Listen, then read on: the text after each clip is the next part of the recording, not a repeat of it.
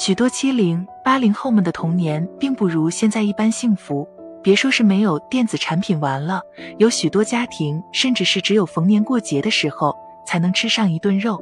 所以在小时候自己不小心咬到舌头时，家长总会说：“别哭了，别哭了，这是你想吃肉了。”久而久之，我们虽然长大了，生活和饮食条件发生了翻天覆地的改变，但这句话还是一直流传了下来。偶尔一次咬到舌头，你也会用同样的理由来安慰自己。但是咬到舌头，真的就是你想吃肉了如此简单吗？错，在它的背后还可能隐藏着疾病。在绝大部分情况下，咬到舌头都和口腔疾病、咀嚼习惯较差、注意力不集中、吃饭说话等因素相关。但是如果近期频繁的吃到咬到舌头、腮帮子，总感觉有时候舌头不受自己支配，这可能是一种严重可致命疾病到来的信号，它就是脑梗。那么问题来了，脑梗到底是什么疾病？为什么患者在病发前会频繁咬到舌头呢？所谓脑梗，其实是临床对缺血性脑卒中的简称，说白了，它就是脑血管疾病。在正常情况下，进入大脑的血管分为四大根。也就是两根颈动脉和椎动脉，这四条血管供应了人大脑的全部血流。要知道，大脑对血液的需求量相当之大，平均每分钟流入大脑的血液就相当于人体的百分之二十左右。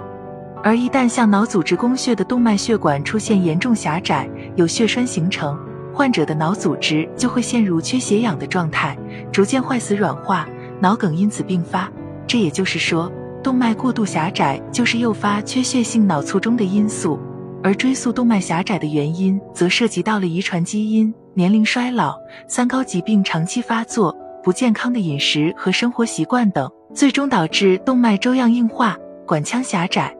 当动脉狭窄面积超过了百分之七十以上之后，就会造成脑梗并发。而之所以脑梗患者在并发前的几个星期、几天和并发之后出现了频繁咬舌头，咬腮帮子等症状，主要和中枢系统受损有关。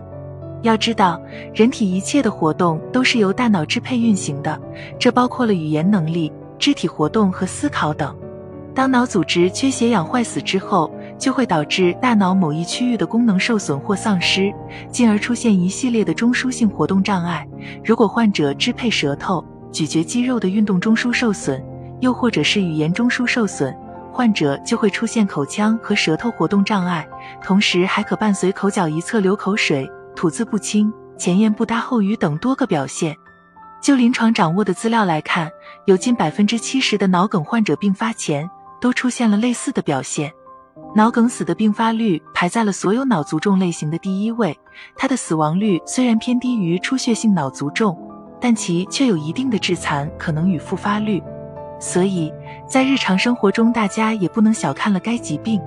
一旦出现类似的症状表现，特别是原本就有三高疾病的人群，应第一时间就医进行相关筛查。